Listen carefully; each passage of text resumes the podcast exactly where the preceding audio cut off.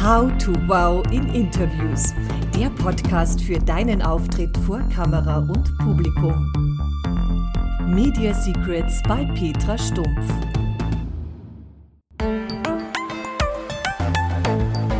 Episode 5.